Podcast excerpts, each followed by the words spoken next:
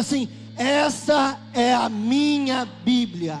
Eu sou o que ela diz que eu sou. Eu tenho o que ela diz que eu tenho. Eu posso fazer o que ela diz que eu posso fazer. Hoje eu serei tocado pela palavra de Deus.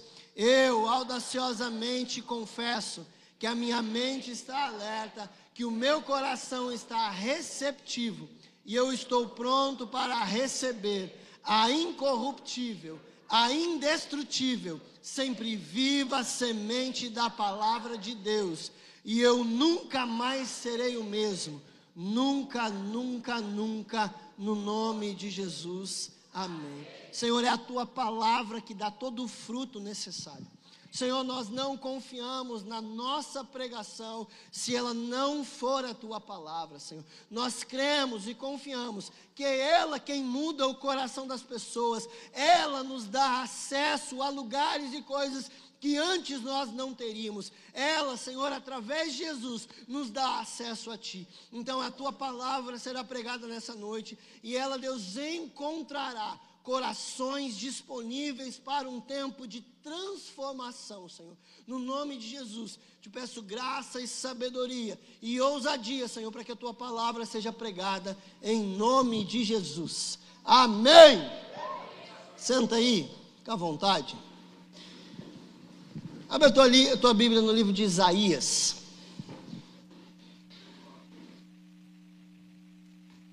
Daqui a pouco eu consigo enxergar vocês aqui. Que tem mais fumaça que.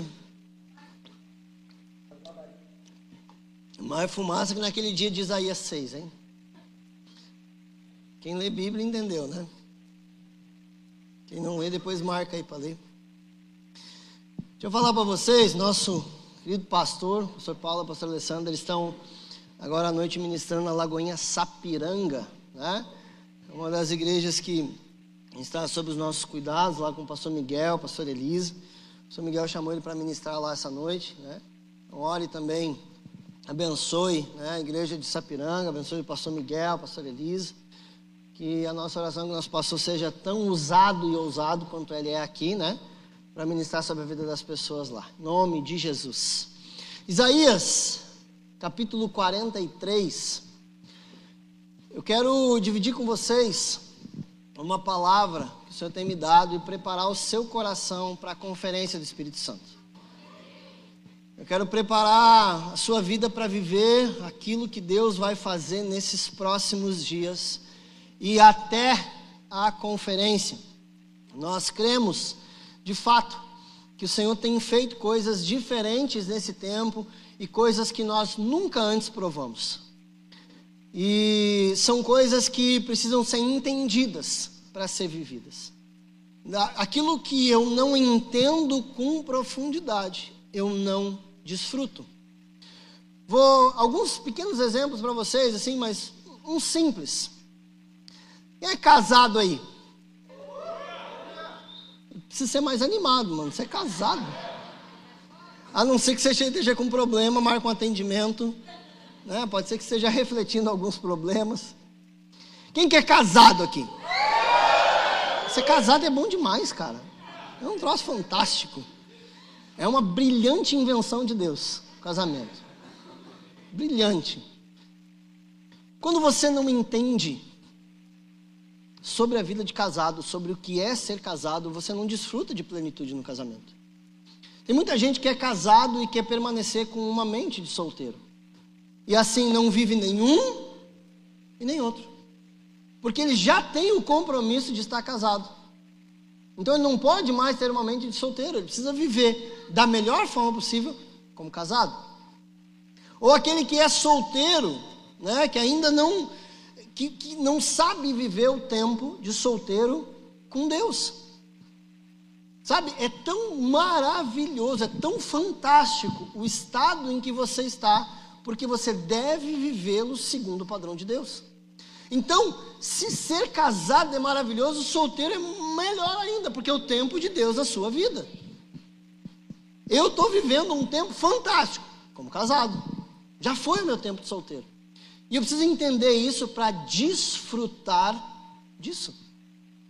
Tem às vezes o tempo de abundância e o tempo de escassez. E os dois foi Deus que fez. Você olha no livro de Filipenses, capítulo 4, o apóstolo Paulo está dizendo, está falando sobre isso e termina na brilhante frase de conclusão, que é o versículo 13. Ele diz: Sei ter em abundância, como sei passar por escassez. E ele disserta isso e chega à conclusão: tudo posso naquele que me fortalece. Então quer dizer que um tempo de abundância é fantástico, mas um tempo de privação também é, porque ambos foram Deus que fizeram. E você precisa então entender o que você está vivendo, para desfrutar daquilo que você está vivendo. Os tempos, as estações foram criadas por Deus: o tempo de abundância e o tempo de escassez. O que seria da nossa vida sem o tempo de escassez sobre a importância, sobre entendermos a importância dos recursos que vêm na nossa mão. Se não fosse o tempo de escassez, nós nos tornaríamos inconsequentes. O tempo de escassez nos ensina a chegar a um tempo de abundância. Então, aquilo que você não entende, você não. Aquilo que você não entende, você não Isaías capítulo 43, verso 16 em diante, está dizendo assim: Portanto, assim diz o Senhor, o qual faz um caminho no mar e uma vereda nas poderosas águas, o qual faz sair a carruagem de guerra e cavalo, o exército e o poder. E esses se deitarão juntamente e não se levantarão eles estão apagados e são como a estopa após o fogo ter sido apagado. Não vos lembrei das coisas passadas, nem considerei as coisas dos tempos antigos. E eis que eu farei uma coisa nova, e agora ela surgirá. Vocês não a conhecem? Eu especificamente farei um caminho no ermo e rios no deserto. Sabe que é, é, o Senhor tem, tem preparado, a gente sempre vive nesses períodos pré-conferência do Espírito Santo. Primeiro que nós somos uma igreja que gosta de um evento, né? Sempre tem um evento para a gente trabalhar, para a gente fazer. Às vezes quando não tem a gente inventa um para arrumar mais serviço porque a gente não tem nada para fazer. A gente inventa uns e arruma uns. Mas a gente tem clareza, clareza que a igreja não vive de evento. A igreja, não vi, a igreja vive de cuidado, a igreja vive de alimento, a igreja vive de pastoreio. Não são os eventos que nos sustentam. É o próprio Deus através do nosso dia a dia. Isso nos sustenta. Mas eventos são importantes porque nos impulsionam para lugares diferentes. Sabe? São eventos que nos levam a lugares específicos. Você já passou por vários eventos na sua vida. Quando você olha para a Bíblia, por exemplo, a gente vê é, é, Abraão celebrando que o filho dele foi desmamado, que cresceu, que virou homem. Havia uma celebração por causa disso, um evento de celebração, porque um próximo nível está chegando. Algo novo está chegando na vida daquele. Ele deixa de ser menino, ele deixa de estar sob os cuidados da sua mãe e passa então a ser homem. Um evento marcando um tempo novo. Então, os eventos trazem essa clareza sobre a demarcação de tempos. Você provavelmente passou por formaturas ao longo da sua vida, nem que tenha sido da escola bíblica dominical, ou a do prezinho, ou sei lá. Mas são eventos que culminam um novo tempo. Quando você termina a faculdade, você recebe um diploma, você passa pela formatura, e aquilo tudo está ali dizendo, aqueles eventos envolvidos estão dizendo, você está habilitado como profissional. Agora, mano, se vira. Se vira. Não sei o que você vai fazer daqui para frente. A nossa parte como instituição de ensino acabou. Agora né? Sábado que vem a gente vai celebrar um evento desse.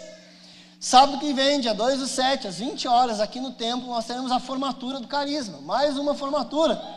A formatura, estou dizendo que é a formatura da turma pandêmica, né? Porque foi a turma que, cara, que, que ficou no carisma no meio da pandemia. Essa galera é garra, mano. Essa galera é força. Eles vão passar por uma formatura aqui. Às 20 horas nós temos a formatura aqui, o culto Legacy vai acontecer no anexo. Então, tem é, evento para os dois públicos. Você pode vir aqui para a formatura, você pode ir no culto Legacy. Está tudo acontecendo. Mas vai ser um marco onde aqueles, aquelas pessoas que estão passando pela formatura, nós estamos dizendo para elas assim: olha, esse período, em relação a essa institu instituição de ensino, acabou. Se vira, meu filho. Você precisa botar para fora e exercer tudo aquilo que você passou dois anos aqui dentro aprendendo. Você veio e viveu os dois primeiros melhores anos da sua vida. E agora? O que, que eu faço com isso? E a conferência do Espírito Santo tem marcado a nossa igreja e tem feito isso. Nos, nos dias que, que, que antecedem a conferência, o Senhor vai trabalhando no nosso coração e preparando ambientes para que no evento nós possamos desfrutar daquilo que Deus está nos direcionando para viver um novo tempo. Sabe, foram tantas conferências, uma das, uma das que mais me marcou foi a conferência Inflamáveis. Cara, foi demais aquele ano, demais, demais, demais. Onde nós aprendemos a andar incendiados.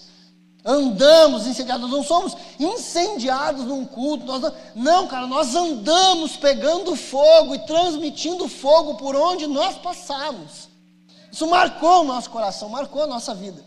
Tá lá, se você quer pegar alguma coisa, deve ter alguma coisa no YouTube. Não sei se aquele tempo a gente estava de YouTube já. Depois veio a conferência, amamos a sua vinda. Gente, foi incrível celebrar e passar um final de semana alertando essa geração que Jesus está voltando. Essa promessa não caiu de moda, não mudou. Jesus ainda continua preparando todas as coisas para a sua volta. O Pai já determinou o tempo quando a gente lê o livro de João, diz que João escreve eh, os, os, as cartas de João. João escreve, filhinho, eu vos escrevo, porque esta é a última hora. E ele escreveu isso há dois mil anos atrás. Você está vivendo os últimos segundos. Jesus está voltando. E agora, nesse tempo, nós queremos viver e celebrar coisas novas que Deus tem para fazer. E esse texto de Isaías, né, quando você entende o que, que nós lemos, do versículo 16 em diante, até chegar ao que Deus fala no versículo 19 é incrível. Vocês estavam cantando aqui há pouco tempo sobre o versículo 16 até o 18. Quando ele fala sobre o versículo 16, quando ele fala no versículo 16 até o 18, o, o, o livro de Isaías, no capítulo 43, ele tem na sua Bíblia, ou em algumas Bíblias que tem aquele subtítulo, ele diz que só Deus é o resgatador de Israel, ou só Deus salva Israel, ou só Deus pode fazer algumas coisas. Essa é a ideia do capítulo.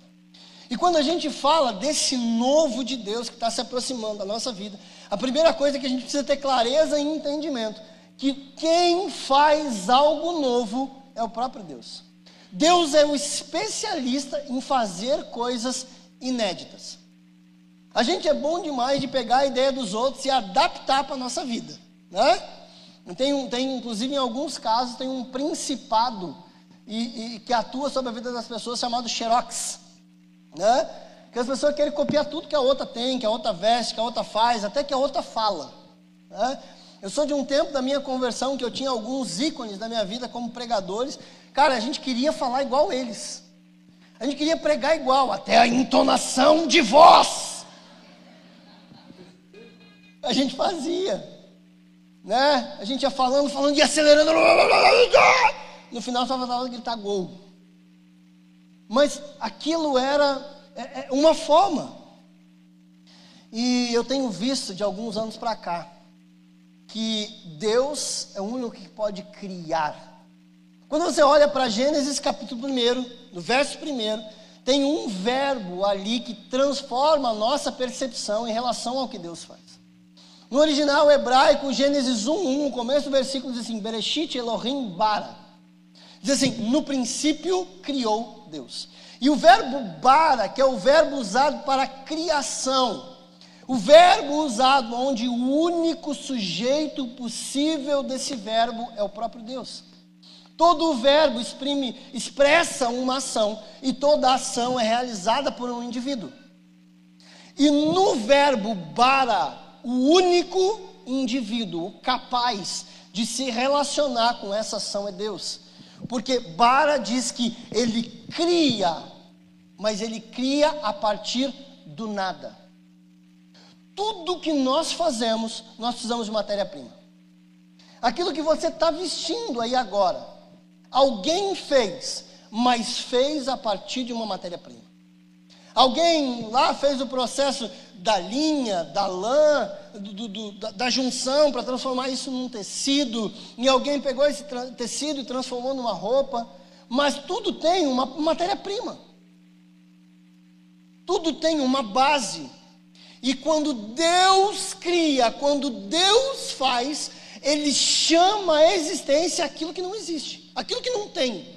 Enquanto, quando Deus está dizendo, eis que faço algo novo, Deus está dizendo para você assim: ei, sabe tudo que você viveu? Não, tudo que você viveu até aqui, eu posso fazer uma coisa nova. Quando você olha para os versículos anteriores, ele está falando sobre o processo da saída do povo do Egito, o caminho no mar e a travessia do povo de Israel enxuto com Faraó e os seus cavaleiros sendo mortos e afogados no meio do rio. Você, os versículos anteriores ao versículo 19 está dizendo isso. Esse povo, o povo de Israel, viveu milagres fantásticos. É um povo, gente, olha, olha o que Deus fez. Não há registro na história de uma libertação de escravos tão massiva quanto à libertação do povo de Israel. Nós não estamos falando de meia dúzia de escravos, daquele da, do não sei o quê. Não, nós estamos falando de um povo inteiro sendo liberto. Não existe. Então, quando Deus fez, Ele já fez uma coisa inédita. Deus já está fazendo um negócio que nunca ninguém antes fez. Aí, não sendo suficiente, quando Deus liberta, passa todo o processo, eles saem caminhando em direção à terra prometida, e eles se deparam com os obstáculos. Eles não têm para onde ir quando eles chegam diante do mar, não tem. Ali é o fim de Israel. E aí Deus tem um senso de humor fantástico, né? Deus tem umas horas que você lê a Bíblia que, que, que, que dá para identificar quase sarcasmo, né? Cara, porque os caras estão diante do mar, não tem para onde ir. E a resposta de Deus, quando Moisés clama, é de: diga ao povo que marche. Para onde? Como assim marche? Vai para onde? Caminha para onde? Onde é que eu vou? E aquela noite inteira Deus faz o trabalho fantástico, abre o mar e o povo passa. E quando o povo passa, o faraó e os cavaleiros vêm atrás e Deus fecha o mar. Você imagina você provar de um milagre de libertação e logo depois um milagre de livramento. E não estou falando de qualquer coisa. Não é aquele passo para trás que você dá e o carro passa.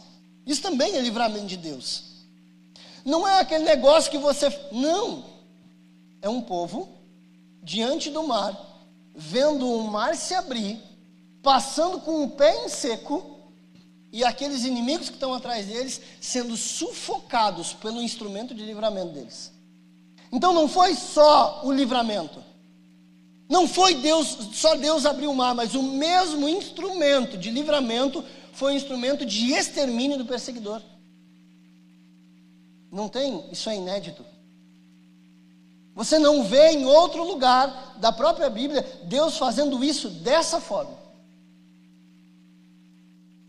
E aqui quando Isaías está escrevendo que Deus libera a, unção profética sobre Isaías, Isaías começa a profetizar, ele está dizendo para Isaías: Isaías, lembra daquilo que aconteceu?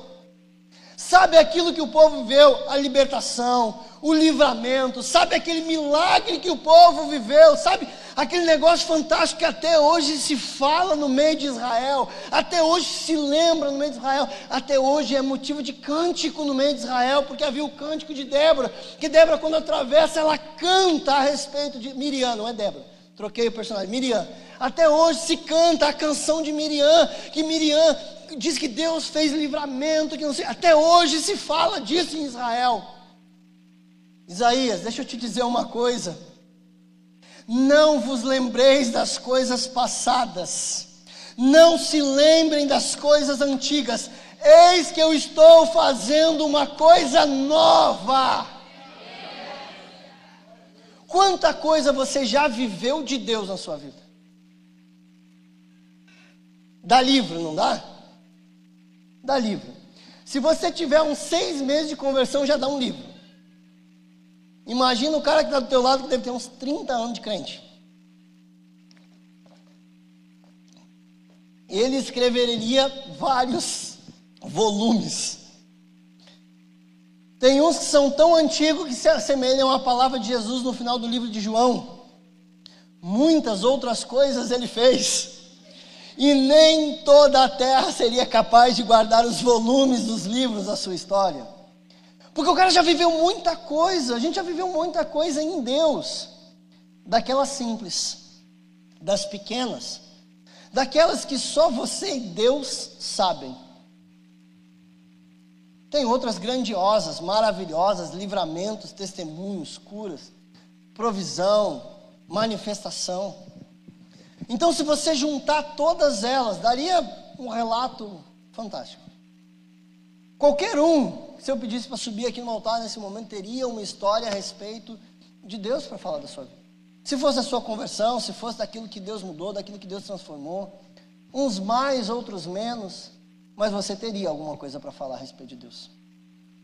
E mesmo você vivendo tudo isso que você viveu em Deus, imagina esse povo viver tudo o que eles viveram em Deus e aí nós já estamos falando de tanto de outra coisa. Nós estamos falando da palavra de Deus liberada sobre Josué, sobre o avanço sobre uma terra que já estava habitada, conquistada, o, o, estabelecimento de uma nação chamada Israel, Deus dando livramento, Deus mudando destino, Deus fazendo um monte de coisa. E agora ele está falando para Isaías assim: ei, esquece aquilo tudo que vocês viveram, deixa para lá, deixa para lá. Guarda aí, num canto, numa nota de rodapé, num negócio, porque eu quero fazer coisas novas. Sabe, eu não sei se você já foi no encontro com Deus, mas uma das coisas que a gente sempre fala do encontro com Deus é que nós compartilhamos pouquíssimas ou nenhuma das experiências que nós vivemos. Para que você não vá para o encontro com Deus para viver a nossa experiência. Porque para quem não foi ainda é, é cruel, né? Ah, dá uma raiva.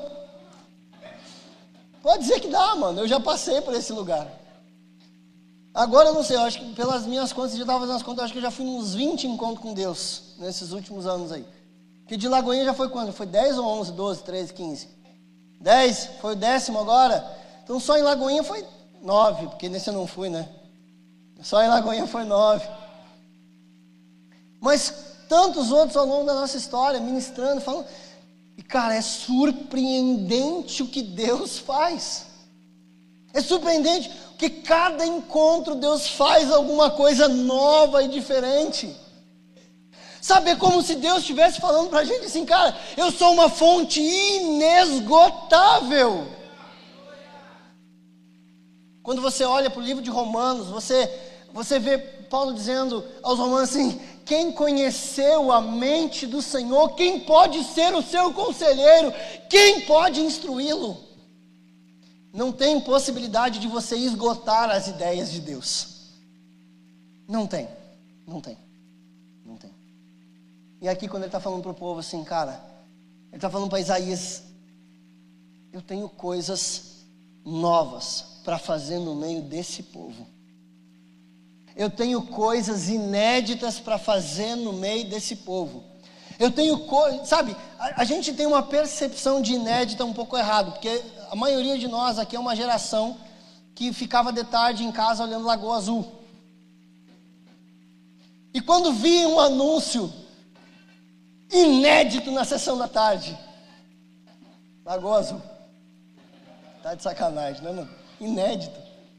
Aí depois, inédito, de volta a Lagoa Azul.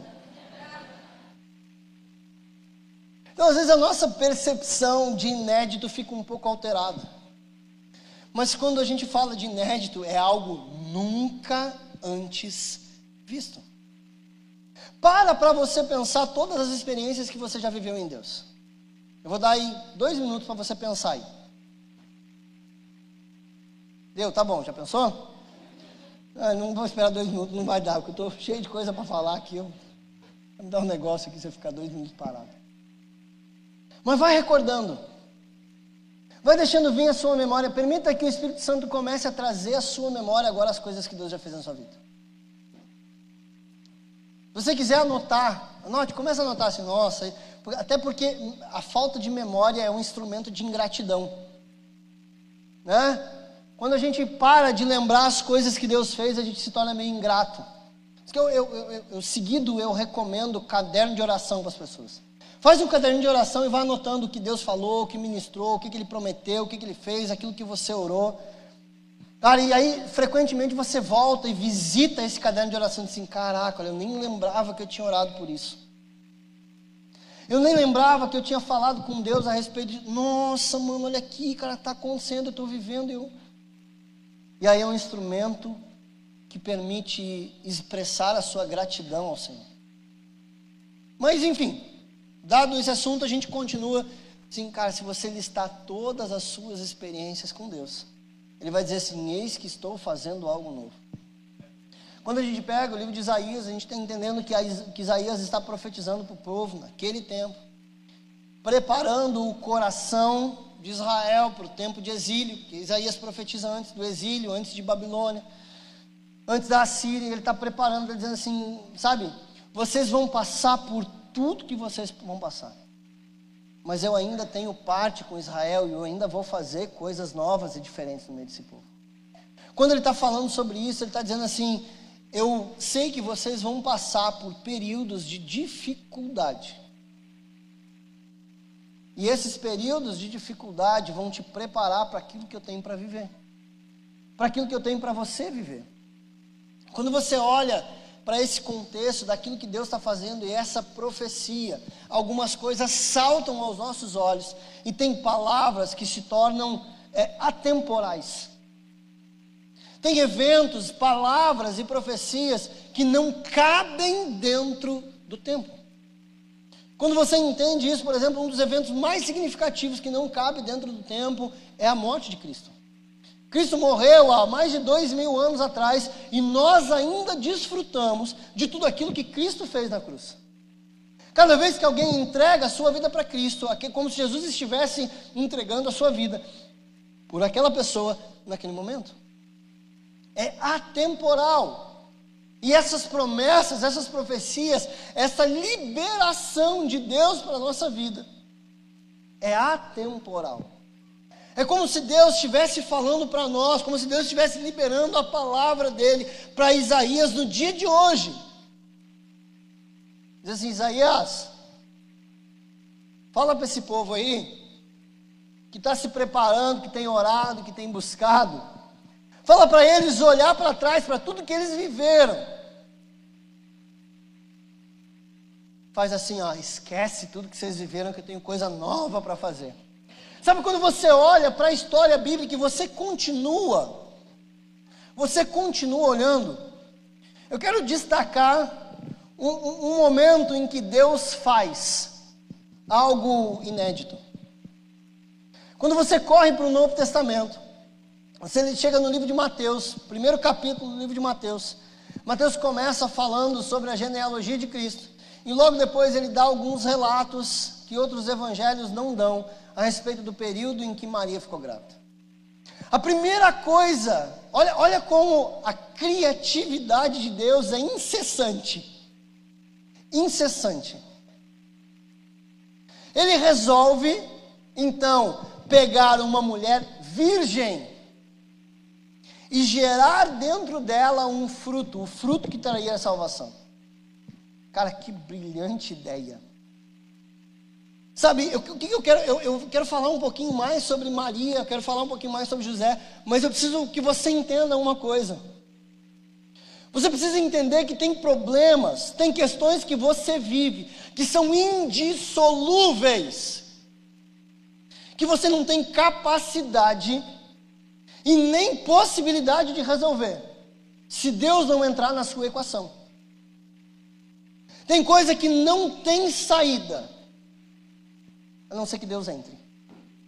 Sabe, como é que eu vou fazer isso? Como é que nós vamos plantar uma semente dentro de uma mulher virgem? Dois mil anos atrás, tá? Dois mil anos atrás. Eu preciso manter a pureza dessa mulher e implantar dentro dela uma semente. Não tem saída, não tem solução, não tem como, não tem a possibilidade disso acontecer. Sabe o que, que Deus faz? Ah, eles estão fazendo uma coisa nova. E aí o que, que Deus faz? Deus resolve então enviar um anjo, falar com Maria e dizer que o poder dele envolveria Maria e após se envolver com o poder de Deus, ela se acharia grávida. Não tem métodos naturais para resolver algumas questões. A única coisa que algum que, diante de problemas que a gente vive é o envolvimento com o sobrenatural e com o poder de Deus. Quando Maria acha-se envolta pelo poder do Espírito Santo ali, Jesus, o Senhor é gerado no ventre dela. Tem questões que você vive que enquanto você não se envolver de fato com o poder de Deus, elas serão indissolúveis.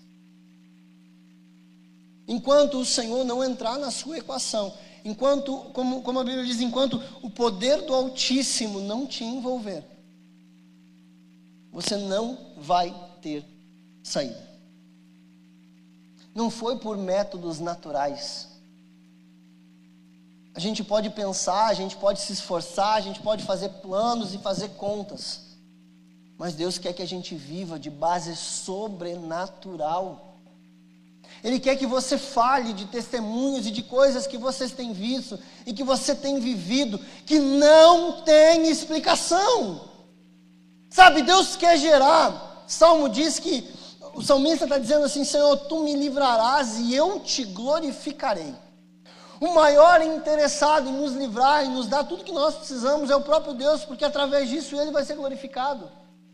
Sabe, eu não sei quais as situações ou as, as questões que você está vivendo. Mas eu preciso te dizer e testemunhar que nós já vivemos várias dessas questões e Deus sempre foi suficiente em cada uma delas. Sabe, tem enrosco, tem problema, tem coisa, tem dificuldade que a gente vive, cara, que não tem saída.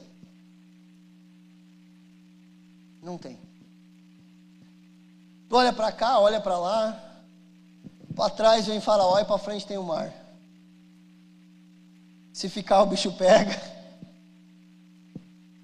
Não tem. Até que Deus entre na equação do Mar Vermelho, até que Deus entre na equação da Virgem, até que Deus resolva dizer assim: Eis que estou fazendo algo novo.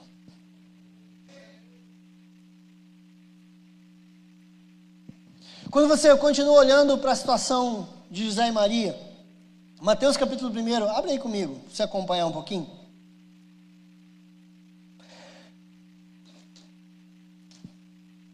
Leia, é do versículo 18 em diante, eu quero ler com vocês. Eu vou ler, vou parar, vou pontuar.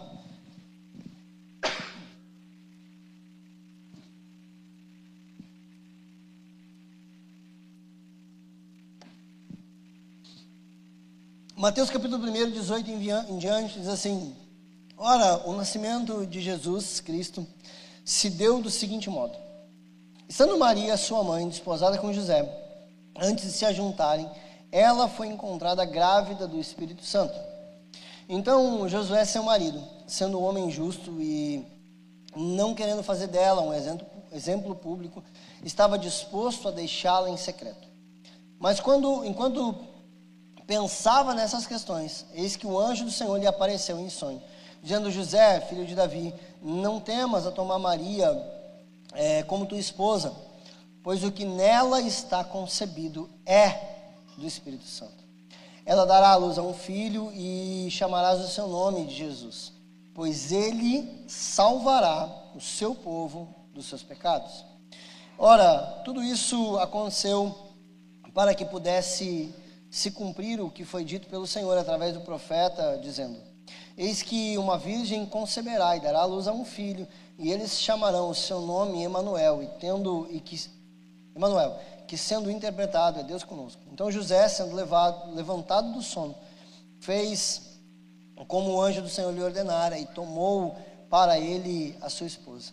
Então aconteceu que aquele que ela gerou é, seu filho primogênito, chamando o seu nome de Jesus. Quando a gente olha para essa história, a primeira coisa que eu quero destacar para você entender aqui é a fé de José.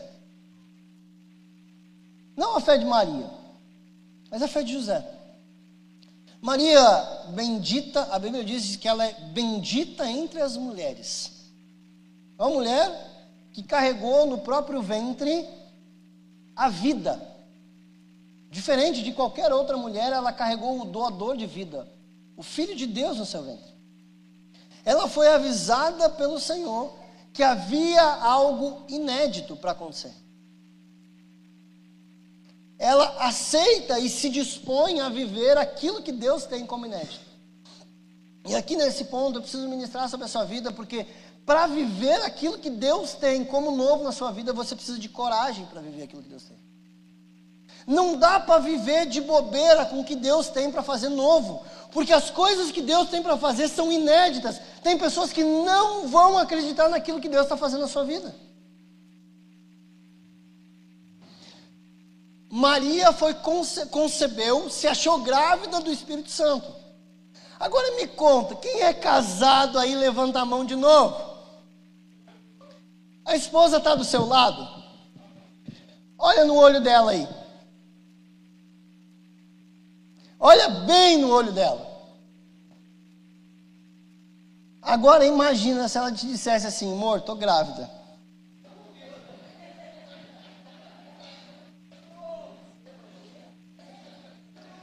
Só um pouquinho.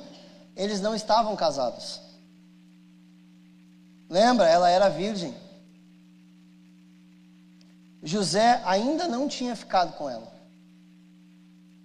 Agora olha de novo para sua esposa pensando dessa forma.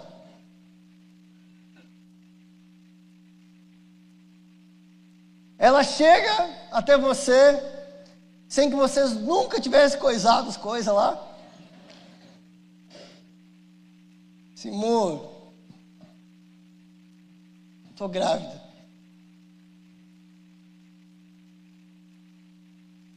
Eu não sei quem tem que ter mais fé no processo, se é Maria ou José. José recebe essa palavra e ele não acredita no que Deus está fazendo. A Bíblia diz que ele planeja deixá-la em secreto. Ninguém planejaria deixar a mulher em secreto. Isso mostra também hombridade, né? Porque ele não queria que ela fosse difamada, exposta publicamente, porque ela seria acusada de adultério. Ele planeja deixá-la em secreto. Eu não quero me deter aqui nos detalhes sobre a hombridade de José. Porque, cara, não haveria outra família melhor para ser escolhida para criar o filho de Deus que Maria e José. Esse cara era homem demais, cara. Ele ia se expor à vergonha para preservar a esposa dele. É isso que José está falando aqui. Deixa que eu fico como sem vergonha que abandonou para que ela não fique mal. Então a gente estava falando no, no Máximos ontem, né? O cara tem que ser homem, irmão. O cara tem que ser homem. O cara tem que ser homem para fazer um negócio desse. E Deus estava fazendo um negócio que ele nunca tinha feito antes. E a primeira coisa que a gente tem que olhar para isso aqui é que tem coisas, quando Deus começa a fazer coisas inéditas, nem todo mundo vai acreditar. Você vai começar a viver coisas novas em Deus que nem todo mundo vai acreditar. Que nem todo mundo vai dar crédito, nem todo mundo vai entender aquilo que você está vivendo, porque é você que está vivendo. Quando você começa a viver, você tem plena certeza daquilo que está gerando dentro do seu ventre. Mas quem está em volta nem sempre vai entender assim. Só que quando Deus faz, quando Deus está na equação, gerando algo inédito, Ele não faz a coisa pela metade. Quando Deus está na equação, Ele envolve o todo. E até o momento dessa, dessa concepção vir à luz, ele já arrumou a casa inteira. Porque aquilo que Deus gera, ele não gera para discordância, ele não, não gera para confusão. Não haveria possibilidade de Deus gerar alguma coisa nova dentro de Maria sem que José soubesse. Deus não queria gerar o seu filho em uma família disfuncional. Ele está gerando aquilo ali como exemplo. Deus trabalha de uma forma que nós não entendemos. A responsável pelo anúncio da gravidez não foi o anjo, foi a própria Maria. Ela diz assim: Cara, tem alguma coisa nova acontecendo dentro de mim. E José entende depois que Deus fala com ele. Deus vem e diz: José, eu quero que você entenda que assim como eu disse para Isaías anos atrás, eu estou fazendo uma coisa nova nesses dias.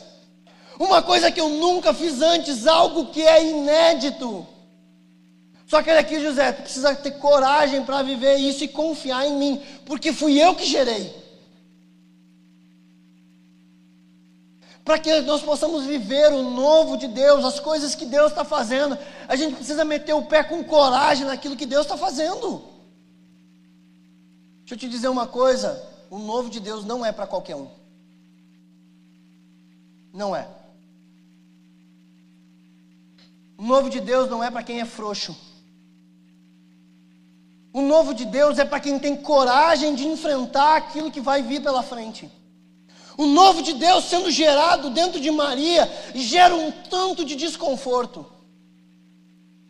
Gera, no primeiro momento, gera um problema dentro ali do, do, do seio familiar, até que Deus intervenha, porque Deus está na equação. Depois faz eles sair da zona de conforto, porque Deus manda eles ir para o Egito. Manda ele sair do meio da perseguição, para que aquela promessa não seja abortada. Então, tem promessas que você vai viver, que você vai precisar mudar de ambientes para que elas perseverem e sobrevivam. Tem coisas que Deus vai gerar dentro de você, que no momento que vier a luz, você vai precisar mudar o lugar em que você está. Porque dentro daquele lugar havia perseguição, e a perseguição queria acabar com a promessa. Ele precisou mudar, ele precisou ir para o Egito, o lugar mais improvável. Assim como Deus resolve esconder Moisés dentro da casa do perseguidor, é um exemplo claro disso. Porque Faraó está mandando matar o menino. Onde é que Deus esconde Moisés? Dentro da casa de Faraó. Deus tem os seus métodos improváveis, mas eles são fantásticos, porque Deus está fazendo, Ele está na equação. Deus está dizendo para José assim: José era carpinteiro, provavelmente tinha sua oficina, tinha seus clientes, tudo aquilo aqui, daqui dali ele sobrevivia disso. Josué, deixa eu te dizer, Josué não, José, deixa eu te dizer uma coisa. Toda vez que eu implanto um sonho novo, toda vez que eu planto algo novo em alguém, junto com esse sonho, eu já providenciei todo o processo escape, inclusive já financiei o que eu estou fazendo. O que, que acontece quando Jesus nasce? Vem os reis e entregam ouro, incenso e mirra. Isso não é mimo, não, cara. Isso é financiamento porque Deus está fazendo. Isso é financiamento. Deus está entregando assim, José. Eu preciso que você saia daqui. E eu sei que tu tem o teu sustento aqui nesse lugar, mas eu estou mandando sair, deixa eu sustentar. Aquilo que Deus faz, aquilo que Ele fala, Ele sustenta. Ele sustenta. Mas o cara precisa ter coragem para abraçar aquele ouro, incenso e mirra, ir para um lugar desconhecido em que não tem ninguém, em que ele não sabe de nada, em que ele não conhece ninguém, que ele vai ter que recomeçar toda a vida dele agora com um filho. Porque agora não é só mais ele e Maria, ele precisa carregar a promessa. Ele precisa criar a promessa. Até porque se eu abandono a promessa, o recurso para. porque o recurso é para a promessa, é para o propósito. Tem muita gente que faz a, a, promessa nascer, Deus envia o recurso, ele abandona o propósito e quer, quer viver só com o recurso. Meu amigo, não é assim não quando Deus te der uma coisa nova para fazer, Ele vai financiar aquele propósito que Ele plantou. Deus tem coisas novas para você dizer, Deus tem coisas novas para te dar. Ele vai te dar o recurso, Ele vai te dar o financiamento, Ele vai fazer tudo que tem para você viver, enquanto você andar debaixo do propósito. Enquanto você estiver andando com esse propósito, vivendo esse novo que Deus tem para fazer, Ele vai continuar financiando. Foi isso que Ele fez. Foi isso que ele fez ali. O anjo fala com José, ministra, expõe. Assim, José, eu estou fazendo uma coisa que eu nunca fiz na sua vida, José. Eu estou fazendo uma coisa na vida de vocês dois que vai ficar marcado e registrado na história. O filho de vocês vai literalmente dividir a história. Aquilo que Deus faz não é pouco, aquilo que Deus faz divide a história da nossa vida. Quando Deus tem uma coisa nova para fazer, nós vamos começar a viver esses tempos em que é antes da promessa, depois da promessa, em que é antes do novo e depois do novo, em que é antes do que Deus fez, naquilo que é depois do que Deus fez. Vai ficar marcado na história. É isso que Deus tem para você viver. Não é qualquer coisa, é coisas que marcam a história. Seja da sua vida, seja dos outros. Mas Deus quer marcar a nossa história através daquilo que Ele faz. Sabe? Só que Ele está ministrando sobre. É, é, Deus vem falando ao longo da história. Para cada um desses homens que estão vivendo coisas inéditas, uma coisa sempre é necessária: é coragem. Eu imagino para o pastor de ovelhas, Moisés, ser levantado como libertador, antes chamado de assassino de egípcios.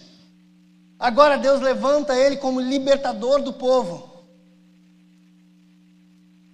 Ele está apavorado, irmão. Vai ler ali o livro de Êxodo. Ele está apavorado. Tanto que ele dá 500 desculpas para Deus. E Deus, né? Calma, dá uma delas, Deus coloca. Deus quer te levantar como libertador, quer te dar promessa, quer te levar a lugares que antes você nunca antes foi. E as suas promessas são inválidas diante do que Deus está fazendo. Sabe, tem muita gente que Deus quer usar. Então, dizendo, eu não sei falar. Quer liberar uma palavra sobre a sua vida agora, fica atento aí. Senhor, eu não sei falar. Pois é. Êxodo 4. A resposta de Deus para Moisés é assim: Vai agora, eu serei com a tua boca, eu te ensinarei o que has de falar. É aquilo que você carrega, é isso que fala, é isso que fala.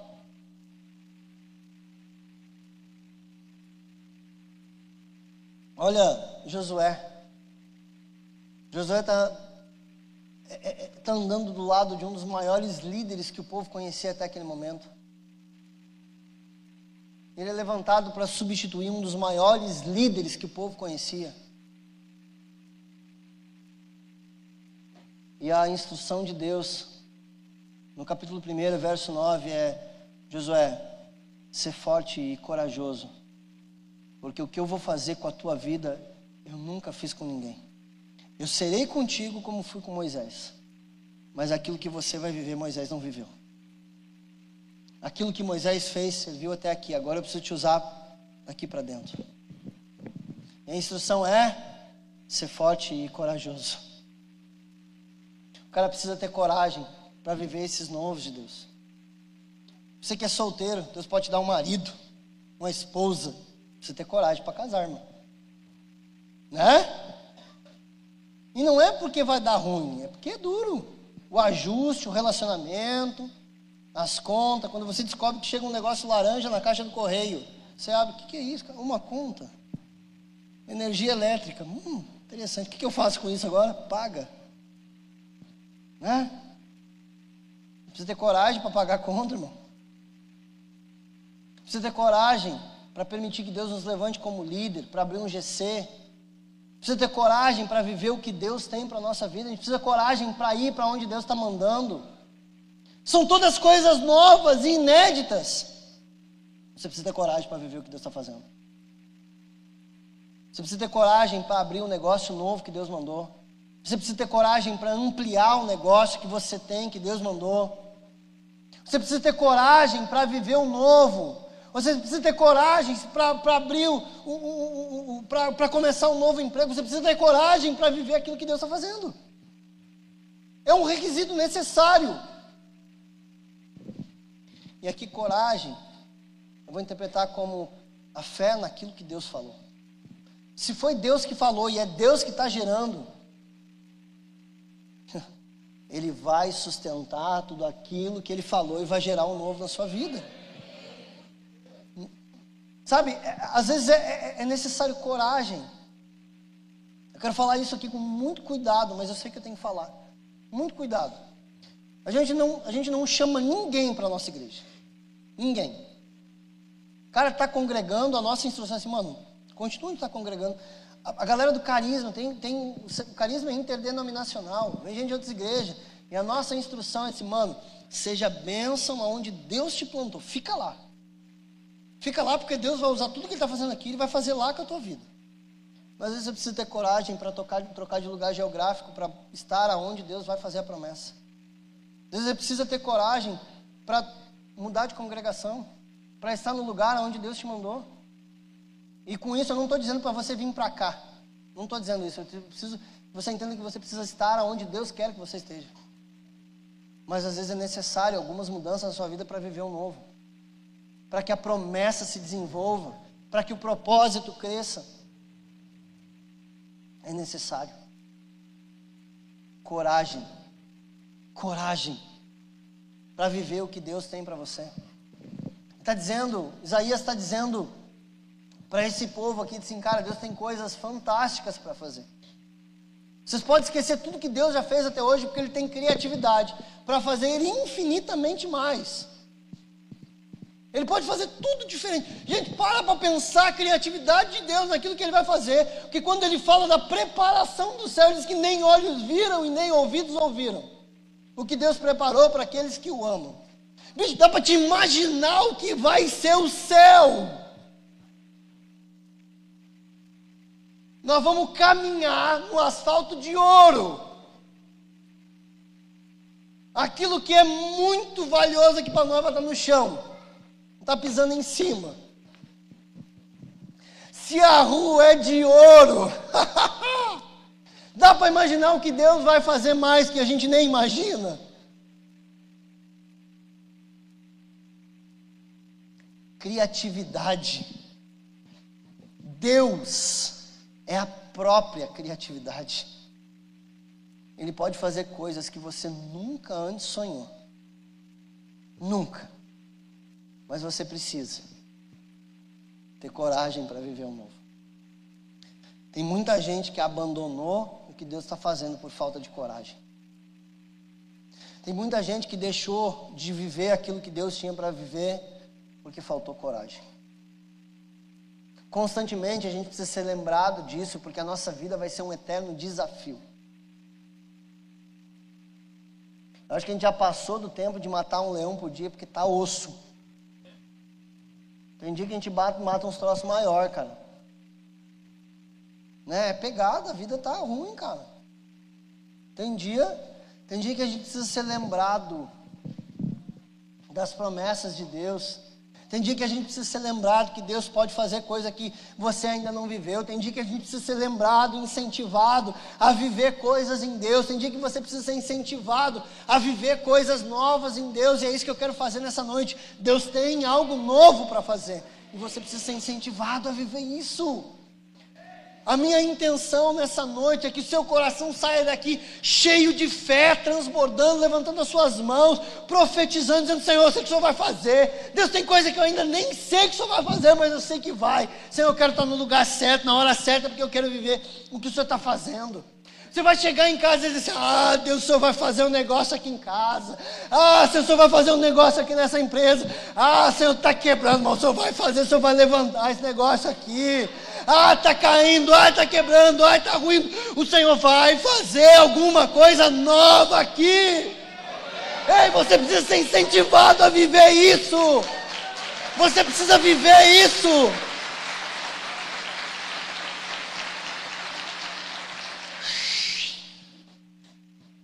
Ei, vamos ministrar aqui. Meu.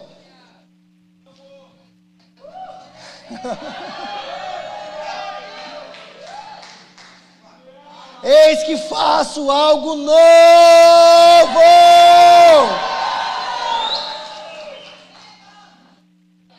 Eu não sei o que é que Deus tem para fazer de novo na, sua, na minha vida, eu já estou entendendo. Nós estamos com um privilégio, né? Está com um privilégio porque a gente estava lá e já foi entendendo o que Deus estava fazendo.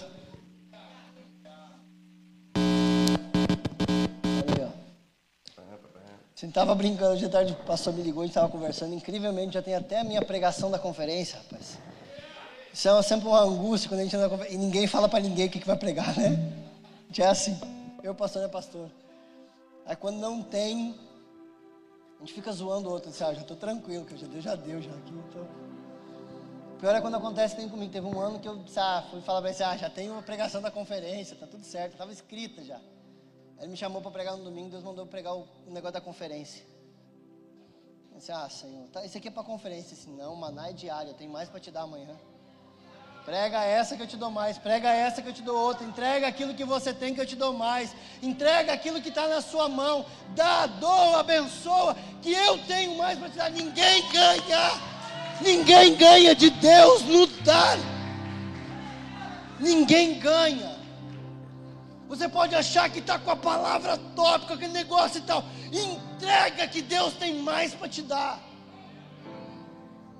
Ninguém vai ganhar Deus não dá, meu irmão. Ninguém. Porque a mente dele, a Bíblia diz que é inescrutável. Nem sei falar esse negócio. Pensa, cara, a galera passa a vida inteira estudando para entender a mente do ser humano lá, a pastora Sabrina, quatro, cinco anos na faculdade para começar a entender o negócio. Entender a mente de Deus, irmão, não vai. Não vai. Não vai. A gente vai viver a vida inteira estudando a palavra de Deus e vivendo experiência com Deus, e Ele vai fazer coisa nova, inesgotável. Deus é inesgotável. Deus é inesgotável. É uma fonte que nunca vai parar de jorrar. Não vai cessar. E sabe o que, que ele diz para mim e para você? Que essa fonte dele, que é inesgotável, que é incessável, flui do nosso interior Aquele que carrega, que anda, que anda com Ele, tem uma fonte que brota do seu interior, e da mesma forma que Deus é inesgotável, aquilo que Ele lhe dá é inesgotável. Sabe as ideias novas para o negócio, bicho? Vai orar que Deus te dá mais. Sabe a ideia para a expansão da empresa? Ora que Deus te dá mais. Eu não estou falando contra planejamento, não, cara, planeja mesmo. Vai atrás de informação mesmo, faz tudo que tem que fazer. Mas entenda que a fonte primária de todas as coisas é o próprio Deus. É o próprio Deus. Coloca de pé para nós orar aí.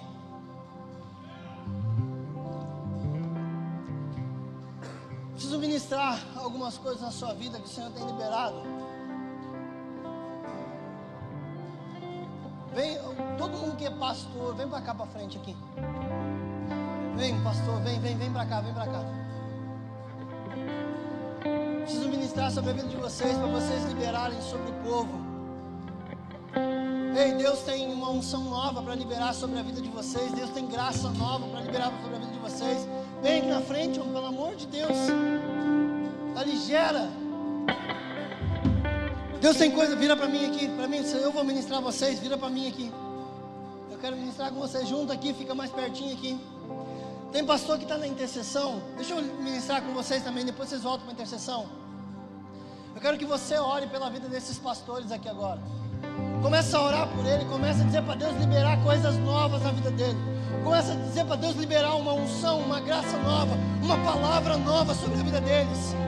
Começa, olha aí, olha aí, olha aí. Essa fonte está dentro de você, ela é inesgotável. Se você tem alguma coisa para ministrar sobre a vida desses pastores, sai daí agora e vem ministrar aqui sobre ele, vem.